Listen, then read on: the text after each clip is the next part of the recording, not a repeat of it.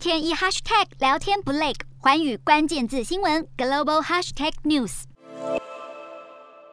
尹锡悦和现任总统文在寅的外交路线有很大的不同。他一改现任政府的战略模糊政策，走清晰强势的亲美不亲中路线。除了对北韩将采取更加强硬的态度，并且不再过分亲中，将以韩美同盟为核心，增加韩美安全合作。而对于日本，则是思考如何化解与日本的历史冲突，并希望透过韩美日三方共同合作项目来拉近与日本的关系。而国内方面有许多挑战，也相当棘手，等着尹锡悦来解决，包括当前面临的严峻疫情、经济问题、不断高涨的房价，以及如骨牌效应的通膨危机，都让南韩人苦喊民不聊生。不过，这也是尹锡悦这一次能获胜的关键，因为全国人民都盼望着借由政党轮替，能为南韩带来全新的改变。根据韩联社报道，截至二零二一年十一月，首尔住宅平均每平售价约一百零一万台币，比起二零一七年文在寅宣誓就职的房价，